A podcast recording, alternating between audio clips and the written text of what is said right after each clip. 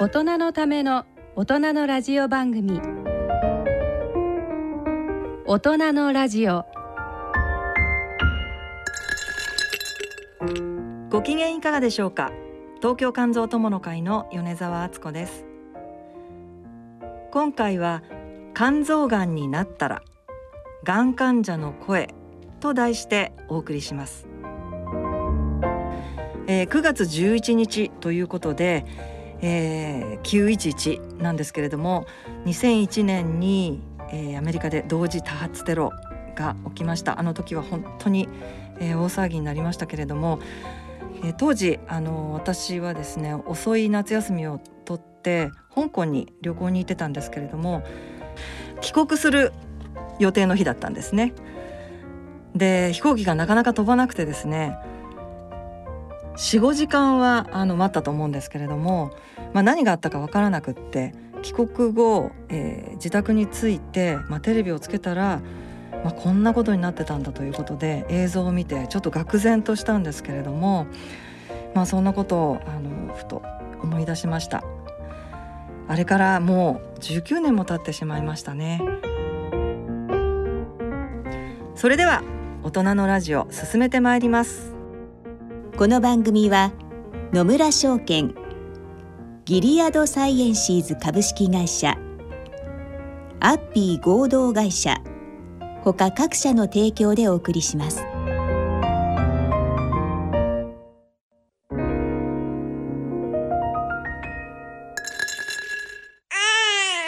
人生100年時代100年の人生をどのように生きていますか？結婚しても今の仕事が好きだから続けたい。自分が作った料理で世界中の人を幸せにしたい。いつまでも元気でいたい。80歳でフルマラソンを完走したい。夢はどの世代でも大きく広がる。あなたの人生夢無限大。でも必要なものは健康家族友人そしてお金。あらゆる年代に合わせたサポートでいつでもあなたに寄り添います。今からずっとこれからもっと。人生100年パートナー野村証券。それの裏に来てみよう C 型肝炎のない明日へ。自分は C 型肝炎だけど肝臓の検査値が安定しているから放っておいても大丈夫そう思っていませんか？検査値が正常でも肝硬変肝臓がんへ進展する場合があります。今は飲み薬のみで治癒を目指せる時代。まずは専門のお医者さんに見てもらいましょう。C 型肝炎に関するお問い合わせはフリーダイヤル0120-25-1874または C 型肝炎のない明日へで検索。ギリアド。大人のための大人のラジオ。今回は肝臓がんになったらがん患者の声と題してお送りします。ゲストは肝がんの治療経験者田中義信さんと鈴木和彦さんです、えー、田中さん鈴木さん今日はよろしくお願いします。はいよろしくお願いします。えー、田中さんと鈴木さんはですね私は何年ぐらいのお付き合いかちょっともう定かでないぐらい78年ぐらいですかね。わかりませんけど。はい。あの同じ、えーとまあ、肝臓病の仲間として、えー、一緒に活動してるんですけれども、えー、今日はですね、えー、田中さんと鈴木さんに、えー、肝臓がんのご経験とそれから、まあ、治療のお話を少し、えー、伺いたいと思います。えー、まずですね田中さんからでは伺いますが、はい、肝臓がんと、まあ、診断される以前のお話なんですけれども、えーとまあ、どんなお仕事をされていたんですかね？はい、はい、あの私はもう大学卒業してからは、えー、大学生協という、はい、大学の中で教科書やパソコン等々を安く売ったり、えー、あるいは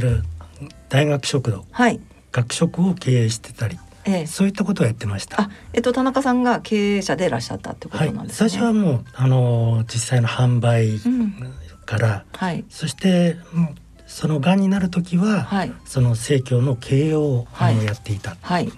ですね。あ、はい、なるほどなるほど。普通にあのお仕事ももうずっとバリバリやってらして、はい、それでえっとまあもともとは、えー、田中さん B 型肝炎をお持ちで、えー、それはそのまあずっと前から分かってらした。はい。うん、あの確か二十歳前後の献血の時に、はい、えー、あの B 型肝炎だっていうふうに言われて、えー、自分でその肝炎 B 型肝炎だっていうのは自覚はしていました。それで、えー、まあ肝がんと診断される時なんですけれども、それはどんな状況だったんですかね？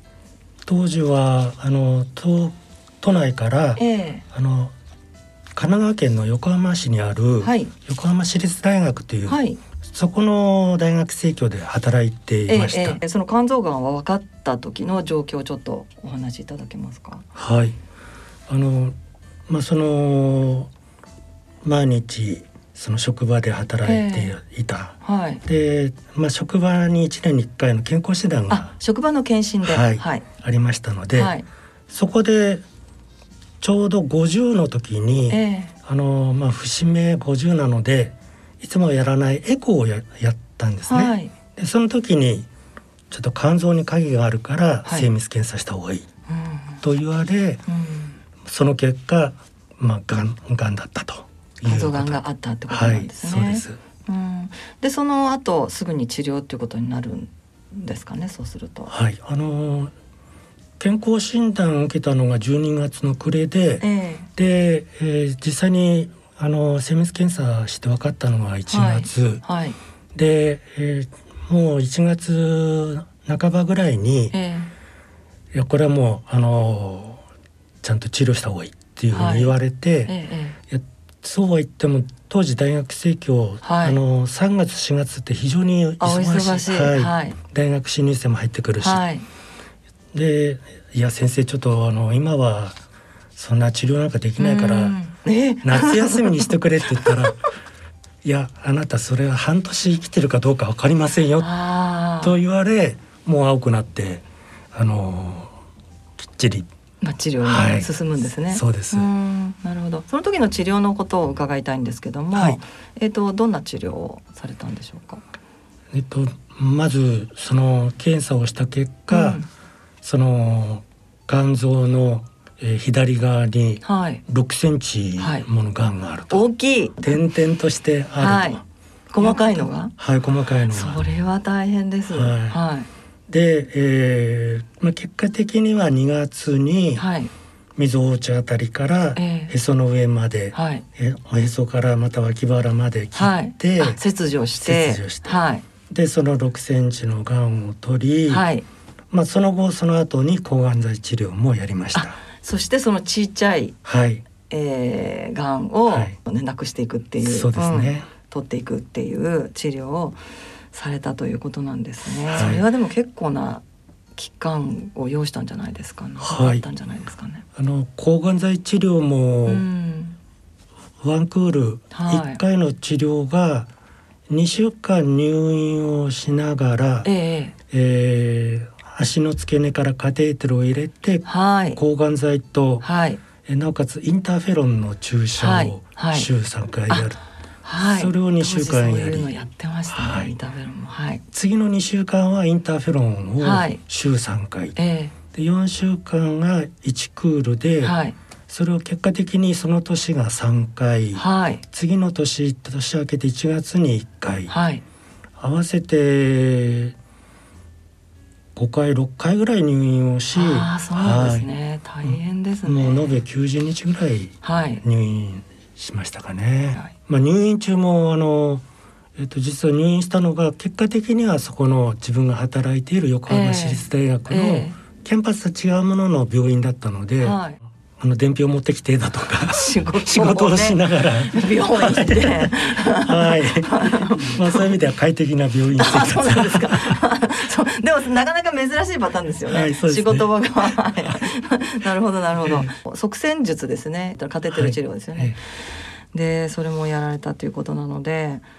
やっぱりあのすごく大変だったと思うんですけれどそのまずその肝臓がんって言われて、まあ、告知された時のことをちょっと伺いたいんですけども、ええどういうふうに思われましたか、は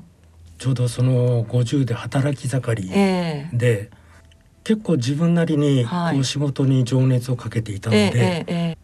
ー、いやこれで私の人生もう終わったのかな？働けなくなるのかな？最初やっぱりすごくショック、うん、はいショックでしたね。ですよね、うん、で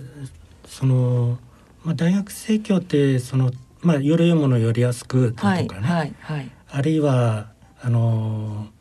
一人は万人のために万人は一人のためにってこう、共同組合なので、はいええ、まあ、共同だとか、はい、えー、そういう意識を非常に大切にしていた、ええでもそういうことをやってきたのにもうこれで働けなくなる、はい、自分は何のために生きてきたんだろうっていうようなはい、まあそんな絶望感っていうかな、はい。えええ、あるいはもう本当これからもし仕事がなくなったら家族はどうなんだろう。生活はどうなんだろう、はい、ということも考えたりそうです、ね、はい、しました。うん、そっかそっかそういう時に例えばご家族だったりとか、うん、同僚の方って何かあの今でも心に残ってるような言葉とか何かありますか？あのやっぱり家族は支えでしたね、うんうん、都内からそこの病院まで2時間ぐらいかかるんですけども、はいはい、よく妻には本当にあの、毎日のように往復で、あのまあ、いろいろ届けたり、はい、まあ、洗濯物が引き取ったりっていう、うんうん、で、まあ、何よりもあの家族の笑顔、うん、会話っていうのはやっぱり癒しになりましたね。奥様もまあご家族もあれですよね、うん、ちょっとびっくり突然の晴天の霹靂みたいなことですよね。はい、そうでしたね。そうですか。治療を終えてそれ以降の、はい、あの生活っていうのはどんな感じになったんでしょうか？そうですね。あのー、その癌が見つかる前後もすごい体がだるいなっていうことはあったんですけども、えーえー、で、まあ、治療中、はい、まあ、体重が当時も10キロぐらい痩せて、えーはい、でやっぱりその。体力も落ちますし、えーはい、ともそれに伴って気力も落ちる。そうですよね。でいつまで仕事続けられるかなっていう気持ちもあり、まあ最終的には2015年に退職して、ええ、まあ、今は NPO をやってるんですけども、はい。え、まあ、仕事を変わったっていうようなはい、形になりました、うん。うん、何かそのがんになったことで価値観だったりとか、うん、ご自分の中で変化したことっていうのはありますか、はい、やはりその生活があの、まあ、健常者の時よりも、えーえー、やはりこう一段落ちるので、はい、えー、やっぱりその生活の変化あの長く仕事は続けられないだとか、えええ、集中できないだとかもありますし、はい、まあ、そういう意味では働き方、まあ、生活の仕方、あるいはもうそんなにこう頑張らなくてもいい、自分がやれることをやっていこうというような価値観に変わりましたね。はい、なるほど、うん、それで、えーとまあ、もともと B 型肝炎の由来の肝臓がんということなので、はい、まあ、B 型肝炎の、えー、治療もえー、始められたんでしょうかね。はい。はい、手術をして切除した後の抗がん剤治療を、えー、はい、えー、それがまああの一年ぐらいあり、はい、その後、えー、その四年後ぐらいですかね、はい、2013年から、はい、あの当時シーケンシャル療法、はい、あのペグインターフェロンの治療も、あのやりました。インターフェロンもやられてるんですね。はい、それお仕事されながらですよね。そうです。すごく大変じゃなかったですか？大変で副作用。はい。うん、まああの入院中のその抗がん剤インターフェロンの治療よりも、楽は楽でしたけども、そうは言っても52週だったか48週だったか、はい、ああもう大変ですね、うん、ほぼ1年間、そうですね。毎週通院をして大変です、注射をして、うん、うん、まあその時はやっぱりちょっとだるいそうですよね、うん、お仕事休まずにしながらやってらしたんですもんね。そうですね。うん、まあその注射する時はもう半休取っていう形形でね。はい。うん、そうですか。で、えっ、ー、と核酸アナログ製剤を飲まれたのもその頃ですか？核酸アナログ製剤はその切除した2009年からがんの手術を終えたあたりからもうずっと飲まれていて、はい、あそっかそっか。それで、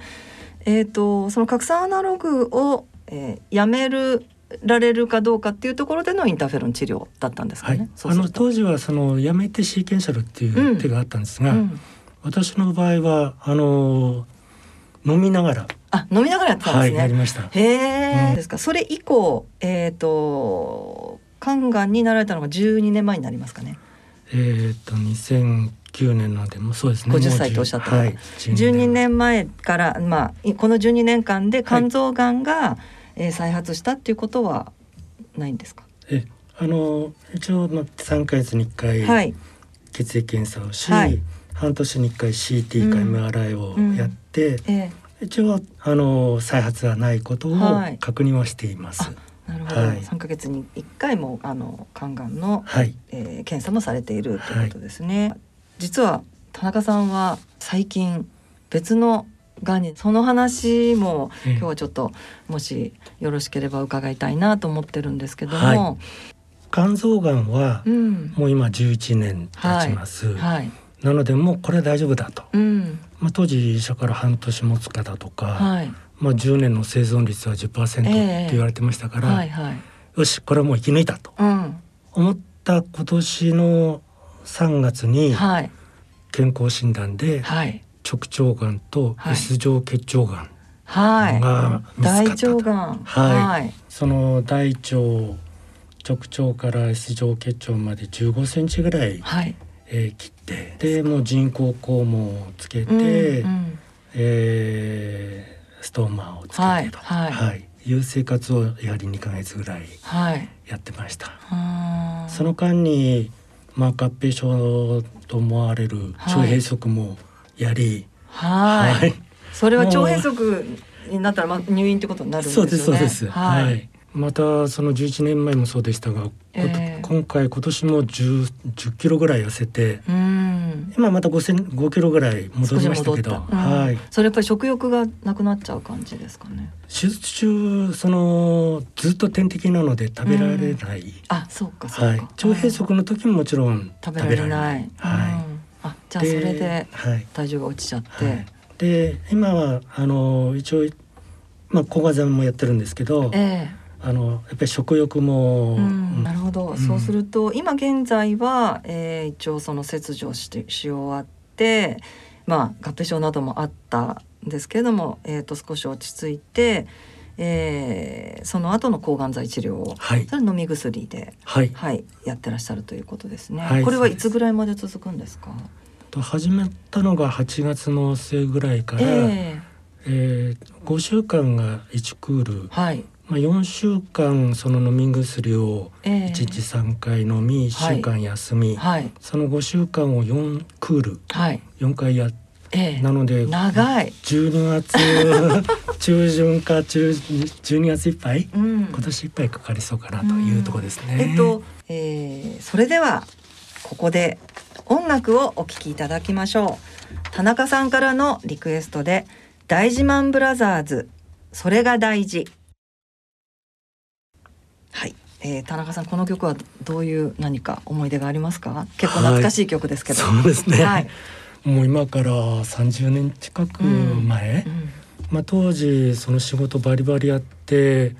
えーまあ、たまにカラオケ行くとこれを歌ったり、はい、はい、うんとやっぱり仕事を投げ出さない、はい、負けない。そう。すごく元気が出る歌ですね。うん、で、えー、っとそれはやっぱりその入院の時もそうでしたし、うんうんで思い返すと今あの歌詞の中に「今は遠くに離れている。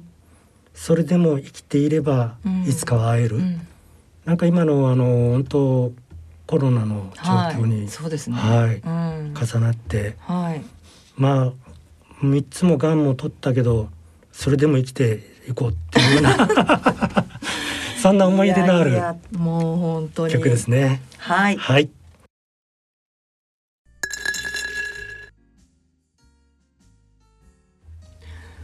それでは続いて鈴木さんのお話を伺ってまいりましょう、えー、鈴木和彦さんはい、えっ、ー、と鈴木さんはやっぱり同じように B 型肝炎でいらっしゃって、はい、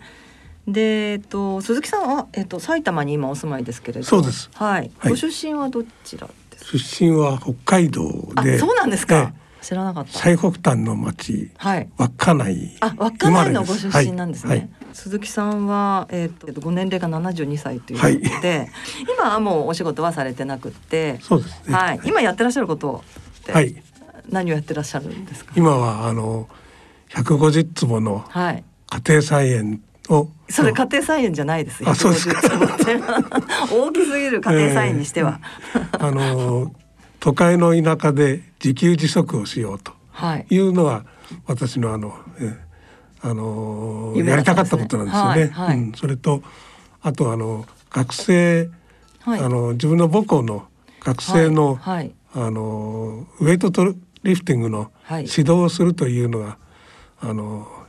楽しみの一つで。鈴木さんは学生時代にウェイトリフティング部にいらした。はい。はい。それでウェイトリフティングをもう一生懸命やってらしたはいなんか大会出られたりとか。あ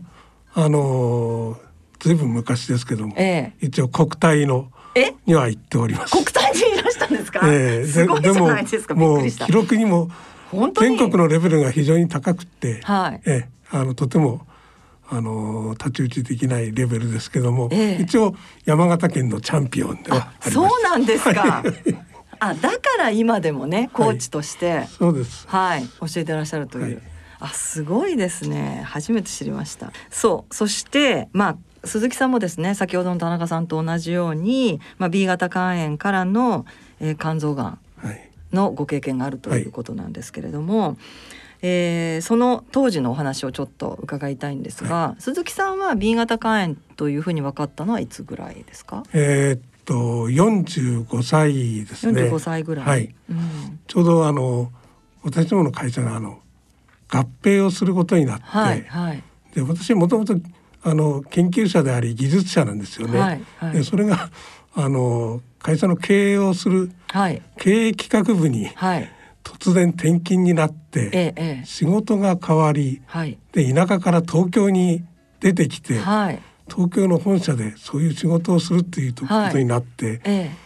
まあ、あの相手が公正取引委員会だったんですよね。公取、えー、それですごいこうストレスもあって、ええまあ、大変疲れたなっていう感じでちょっと慣れない仕事だったり、うん、ですからずっと自分の疲れだと思ってたんですけども、はいはい、だんだんひどくなってね、えー、通勤がとてもできなくてあそうですか、それは大変ですね。都内のホテルに泊まって会社行ったりしたんですけど、えー、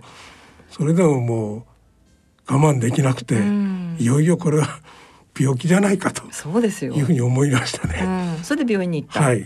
そしたらまあ B 型肝炎 B 型肝炎っていうことで慢性肝炎って慢性肝炎になってたってことなんですね。はい。それがまあ45歳ということなんですけど、でそこからじゃあ通院はずっとされて。でですね何度か通院したんですけども、すぐ転勤になったんですよね。転勤っていうよりもその本社で仕事をするというのがとても辛くてね、はい、であの田舎というか静岡なんですけども、ええ、の工場に勤務に変えてもらったんです。あ、ええ、移ったんですね、ご自分で希望を出して。それでまだ先生からは定期的に検査を受けなさいよというのを思い出して、うん、でそこで検査を受けることになったんですよね。じゃあ静岡に行かれてから、ええ、静岡の方の病院にそうですね。あ、まあ、通院するようになって、はい。はい、でその時はまだ慢性肝炎でらして特に治療などは治療はねないって言われないって言われて、はい、じゃあまあ様子を見るだけみたいな感じですかね、ね、検査、ね、しながら。はい、でえっとまあそんな状況で、えーと、肝臓がんって言われたのはそうすると。肝臓がんと言われたのは63歳なんです。63歳。はい。でもちょうど会社退職をして、うん、もう落ち着いて、はい、であの静岡にまあいろいろ転勤した後また最後静岡に戻って退職を迎えたんですけども、えーはい、その時にまああの埼玉の家に戻るということで、はいえーえ。ー、家に帰戻って畑をしようとかそういうことい。ろいろイメージを考えて、定年退職後にね、えー、こういう生活をしたいと。そうなんです、はいはい、イメージを、はい、ちょうど体調も少し良くなりかけたので、えーえー、だからあのいろいろこう第二の人生を考えて、うん、で取り組み始めた時に、はい、かかりつきのお医者さんから、うん、あのちょっと気になると言われて、はいええ、あの大学病院を紹介してもらったんです、ね、ずずっとそのかかりつけのお医者さんのところには定期的に行ってた？思い出してこれ。だってお薬も何も飲んでないんですよ、ね、飲んでないんですよね、うん、そうするとなかなかあれですよね。検査だけのために通院って、え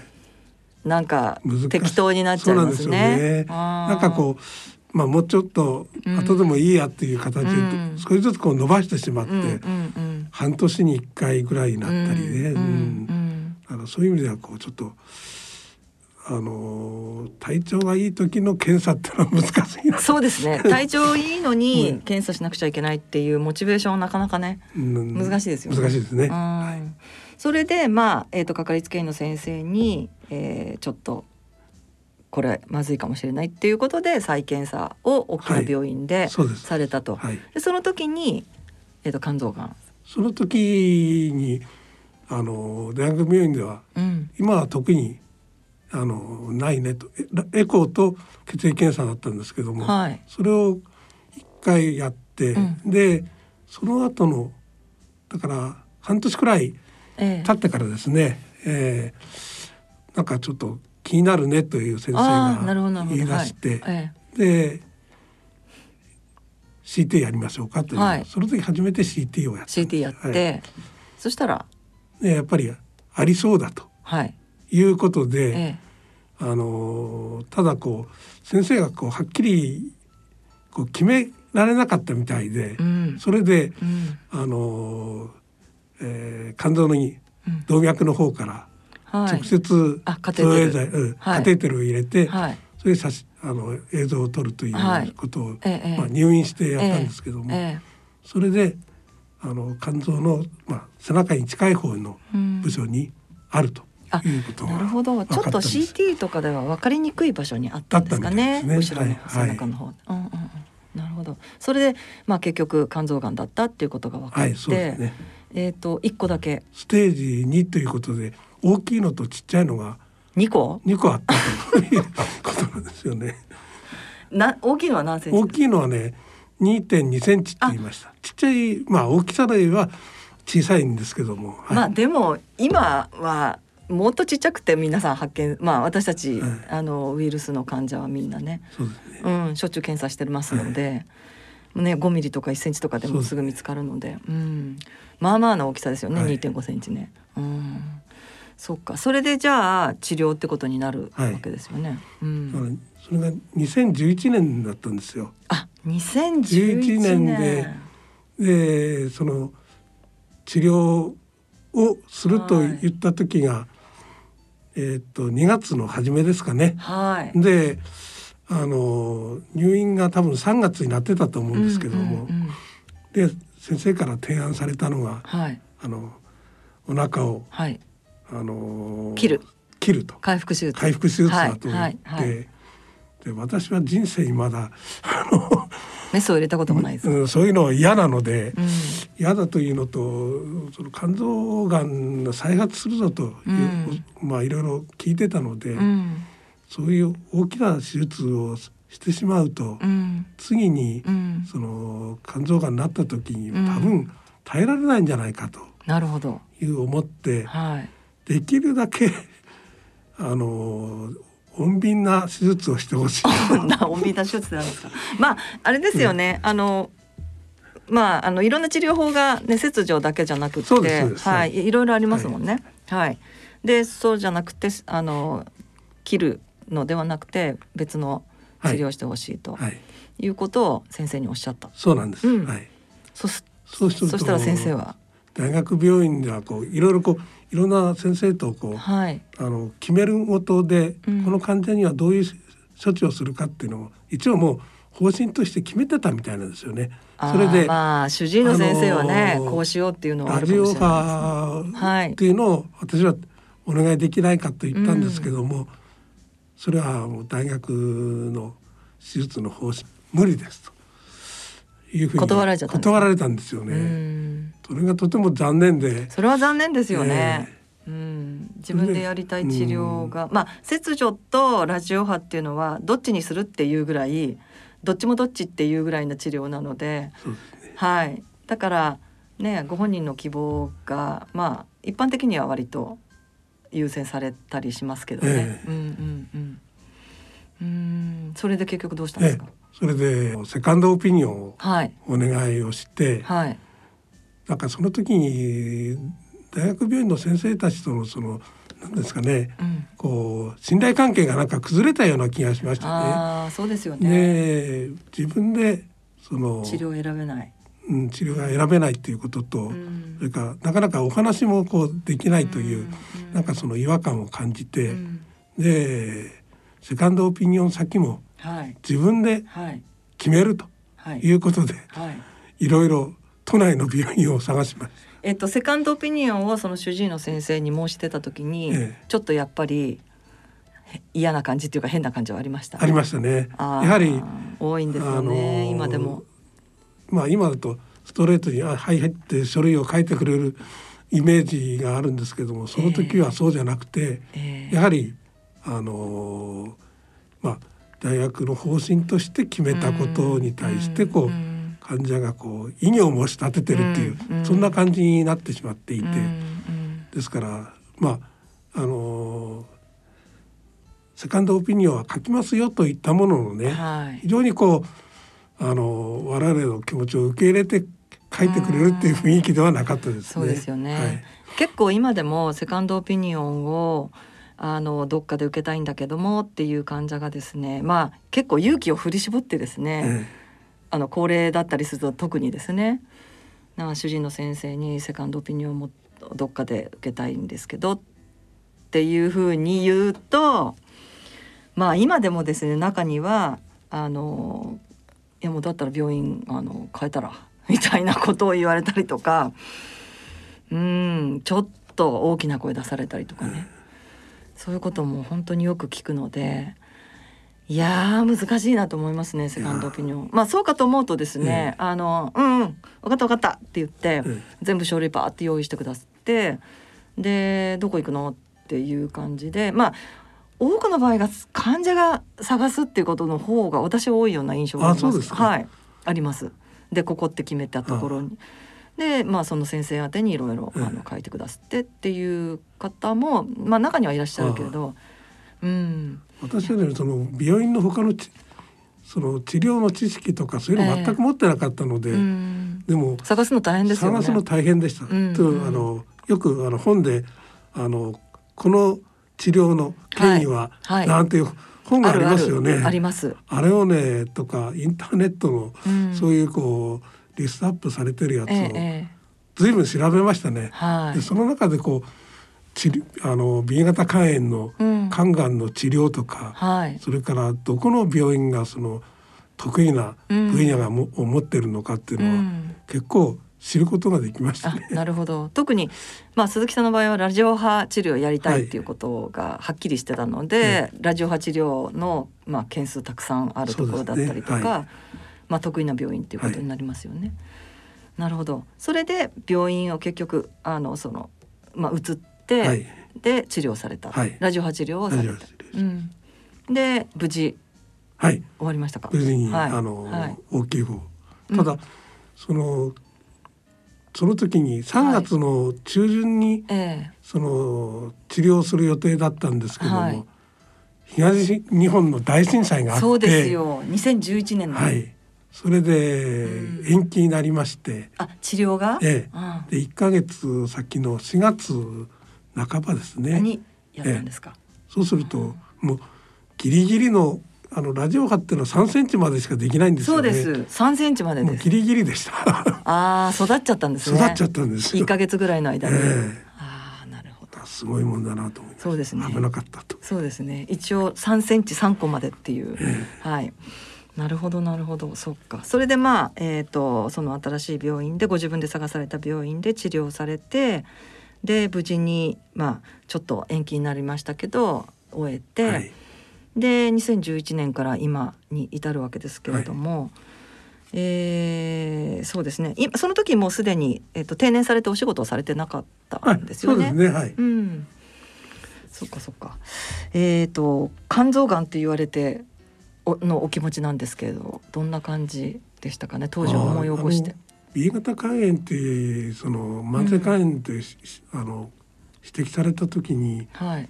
あいずれ肝硬変肝がんになるっていうのを、はいえ。ー、こう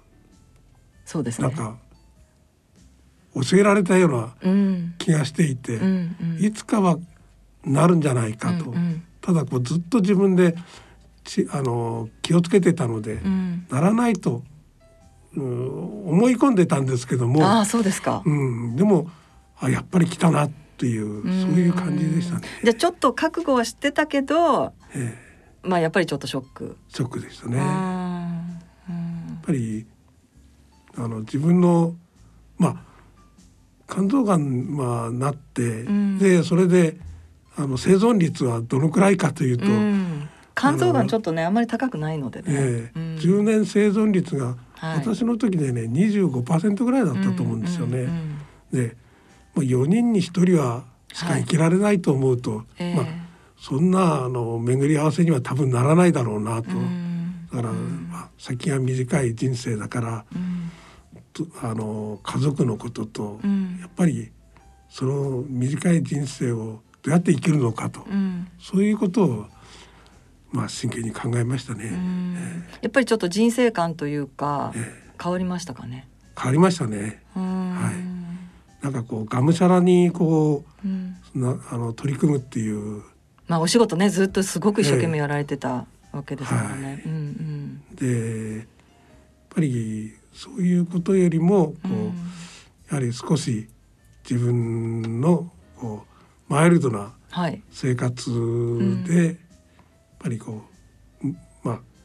あの無理をしない、うん、無理尻をし無理強いをしないっていうんですかね、はいはい、うん、そういうことにこう舵を切ったような気がします。はい、ご家族は何かおっしゃってました？その肝臓がんになった当時。えー、っとねあまり記憶はないんですよ。要するにそのっぱりこう周りが見えなくなってたのかもしれませんね。うんご自身のことでい。っぱいでね、はい。はい、うんうんうん。あまり相談もしなかったような気がします。今考えてみるともうちょっとこう、うん、自分では冷静だと思っていても、はい、やっぱりこういろんなところに相談をかけて自分がこう、うん、どうしてなかったのかっていうのをこう、うん、そういうこうことができていたらもっと楽だったのいいなと思いますよね。うん、なるほどそうですね、ええ、まああのウイルス性の肝炎はやっぱりあの鈴木さんおっしゃったように肝硬変だったり肝臓がんに進んでいく進行していくっていうことはもう本当によく言われているのでまああの私自身もそう、まあ、私は C 型肝炎でしたけどやっぱりそのある程度の覚悟っていうのはずっとしながら生活をずっとしてるもんですけどもまあ、ただそのやっぱり皆さんのお話を聞くとですね肝臓がんになった方は皆さんやっぱりそれでもショックっていう、うん。ね、ちょっと自分を失ったみたいな、うん、うん、ことはやっぱりおっしゃるのでそれだけ、うん、あの大変なことなんだなっていうふうにやっぱり思いますね。うん。えー、その後はそうすると、えー、再発もなく。はい、はい、おかげさまで3か月1回検査をされてるんですね。ええ、血液検査、はい、半年に一回あの造影剤入れた MRI,、をやって、はい、検査をしてるんですけども、え、あの特にあの再発してるわけじゃないんですけども、うんうん、昔に残ってるもう一つの がんの部分をいつも あの放射線科の先生と、はい、その私の主治医とがこう、はいもう大丈夫なのかこう治療なんかした方がいいのかっていうことを議論してるんですね。なるほど。それがちょっとなんだかわからない。育育ってないがんなのか何なのかわからないという。そうするとちょっとなんかドキドキではありますよね。行くたびになんか大きくなってたらどうしようとかいうのは。そうですね。うん。体調の変化があると、うん、やっぱりこうドキッとしますよね。ええ、疲れやすくなってきたなと思ってなんかあるんじゃないかっていうそういう不安がずっとついてます、ね、そうですよね。え、あ再発してる大きくなってるかも、みたいな。そうですね。あの肝臓がんは他のがんと違ってもう本当に再発をするあのがんなので。えー、鈴木さんはそうするとじゃあ、えーと、拡散アナログもずっと今も飲んでらっしゃって、はい、っていうことなんですね。はい、あの、それでまあ再発を抑えてるっていうこともあるかもしれないですね。はい、はい、それではここで音楽をお聴きいただきましょう。鈴木さんからのリクエストでロッド・スチュワートの「セイリング」。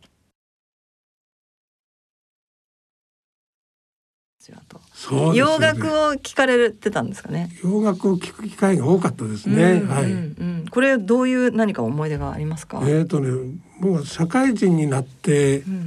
すぐの頃だったんですよね。ええ、で、こうなんかこういろんな社会に対する、はい、こう飛び込んだ時の不安とか、うんうん、そういうのがこういろいろある中でこう非常に落ち着けるというか、だけど、はい、まあもうちょっと頑張ってみようかと、うん、なんかそういうう曲でしたね。すっごいいい曲ですよね。ええ、本当に、ね、すごいねいい曲です。はい。それでは最後にお二人にお伺いしたいのですが、えー、肝臓がんの治療を体験されて、えー、病気との付き合い方それからまあ今思うことなどをお聞きの皆さんに、えー、お話しいただけますでしょうか。では田中さんからお願いいたします。はい。私その肝臓がんになって、初めてその B 型肝炎だとか肝臓がんと向き合った、はい。はい、でやはりその病気を知ること、うん、肝臓がんって何なのか B 型肝炎って何なのかっていうことを知ること、えー、これがまず最初かなっていうふうに思いました。それからやはりその病気を恐れないこと、うん。うんもう本当あの自分がこうダメかな悲しいなと思った時も、うん、やっぱり諦めないで、うん、もうあのまあ私も家族がいたので家族と共にまあ勇気を持って病気と向き合って克服する、生きるっていうことが大事かなと思いました。はい、今思うことはあのまあ、結果的には仕事が変わることになったんですが、ええ、やっぱりその働くこと生きること、うんはい、これをやっぱり見つめ直すいい機会になったし、うん、まあそれ以降今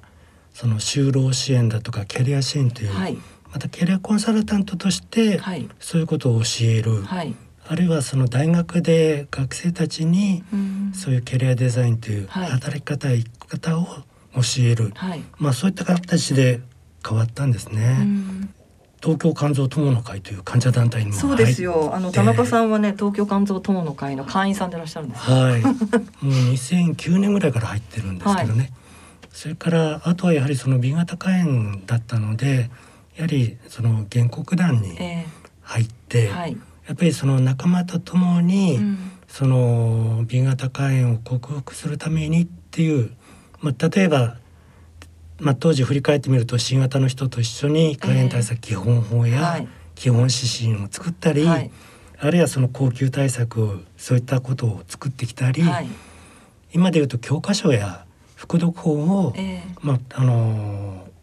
まあ、厚労大臣と折衝して実現してきた、はいうん、まあ、そういったような形でやっぱりあの患者自身着者自身も弱い立場の人たちも仲間と一緒にやれば変えていけるな、えー、それからやっぱり社会的な弱者、えー、今とりわけの新型コロナもそうですけども、はい、感染者に対しての偏見や差別だとか、人権の問題、はい、これはやっぱりあのー、そういう人たちも一緒に暮らしていける世界、はい、やっぱりそういうのは作ることが大事かなっていうふうに私自身そういう運動や活動やってるので、えー、すごく感じます。はい、はい、今まさにあの、まあ、闘病中でいらっしゃるので本当にあの、まあ、その言葉一つ一つが重く私たちに伝わりますけれども。では、えー、鈴木さんいかがでしょうか？はい、えっ、ー、と自分ががんになって気が付いたこともあるんですけども、うん、やはりこう治療をぱりお医者さん任せじゃなくて、はい、自分がまあ知識を持って、ええ、あの病気と向かい合うと、うん、それでこうあのお医者さんとあの一緒にこう、はい、治療にこの臨むと、はい、いうことが大事じゃないかなというふうに思いますね。はい、でまあ今自分が健康であることはやっぱり医療の進歩と、うん、それからそういう医療者の皆さんの、はい、あの献身的な、はい、あの患者のへの対応が、まあ、今の自分には生きている、うん、あの非常に、はい、あの支えになってるし、ええ、まああの健康でいられることじゃないかと思っていますので、うんえはい、非常に感謝をしております。はい、それと私自身が今あのあの原告団の活動、うんはい、まああの集団予防接種で感染したというのを分かって、はい、まあそれで原告団に入って、はい、あのその後ずっと原告団の活動をしてるんですけども、うん、やはりあの自分がそのいろんなあの患者さんにあの付き合うことによって、えー、で大変こう我々私たちがこう思いもしない厳しい環境の中でこう治療されている方がたくさんいるということと、はい。はい、それとやはりあの自分がそのウイルス性肝炎を持っていない、はい、ウイルスを持っていないと思っていて、うん、で実際こういろんなところでこう、えー、重症化してみて初めて気が付くという方が多いので、はい、やはりそういうことに対してこうあの自分はあのやっぱりこう取り組んでいくべきじゃないかというふうに思って、えーはい、そういう活動をしているのと、はい、もう一つ自分の活動の柱は患者講義ですね。やっぱりあの医療系のあの学校、大学それから看護学校に行って講義をするとい。うのを、まあコロナのは今の間も、えー、やってあのやっておりました。はい、やっぱりあのすごいあの皆さんのそのちょうど今コロナだからその我々の感染症というあの共通項の中で、えー、その病気っていうものを理解する、うん、で患者とどういうふうに付き合ったらいいのかっていうことを非常に大きく学んでくれてるような気がします。うん、はい、なるほど。はい、わかりました。えー、今回は肝臓がんになったらがん患者の声と題してお送りしました。ゲストは田中義信さん鈴木和彦さんでした。今日はどうもありがとうございました。ありがとうございました。大人のラジオ。C 型肝炎のない明日へ。自分は C 型肝炎だけど肝臓の検査値が安定しているから放っておいても大丈夫。そう思っていませんか？検査値が正常でも肝硬変肝臓がんへ進展する場合があります。今は飲み薬のみで治癒を目指せる時代。まずは専門のお医者さんに見てもらいましょう。C 型肝炎に関するお問い合わせはフリーダイヤル0120-25-1874または C 型肝炎のない明日へで検索。ギリアド。アッピはおよそ130年にわたり医薬品開発に注力してきた企業の歴史と創薬の実績を受け継ぐと同時に新たな時代の要請に応えるべく誕生したバイオ医薬品企業です。これからもさまざまな疾患を抱えておられる方々の生活の質の向上に貢献すべく邁進いたします。患者さんの笑顔に貢献するを目指す私たちの大いなる可能性にご期待いただくとともに一層のご指導を賜りますようお願い申し上げます。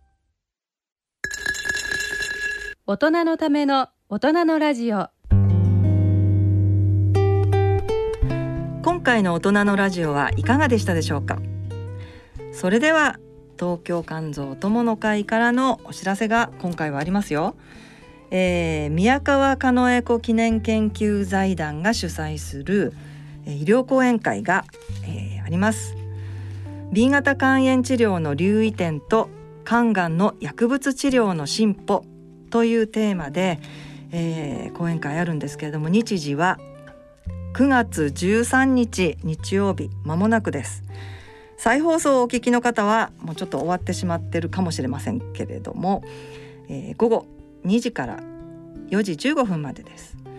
会場は、えー、神宮前、えー、渋谷区神宮前5丁目にあります東京ウィメンズプラザというところの、えー、地下1階のホールで行います、えー、講師がですね武蔵野赤十字病院院長の泉並木先生です。えー、ぜひぜひ皆さん、えー、こんな状況ではありますけれども、えー、いらしてください、えー、座席数が240あるんですが一応定員を非常に少なくして、えー、お待ちしております。それではお時間となりました。ご案内は私米沢敦子でした。それでは次回の放送まで。さようならこの番組は野村証券ギリアドサイエンシーズ株式会社アッピー合同会社ほか各社の提供でお送りしました。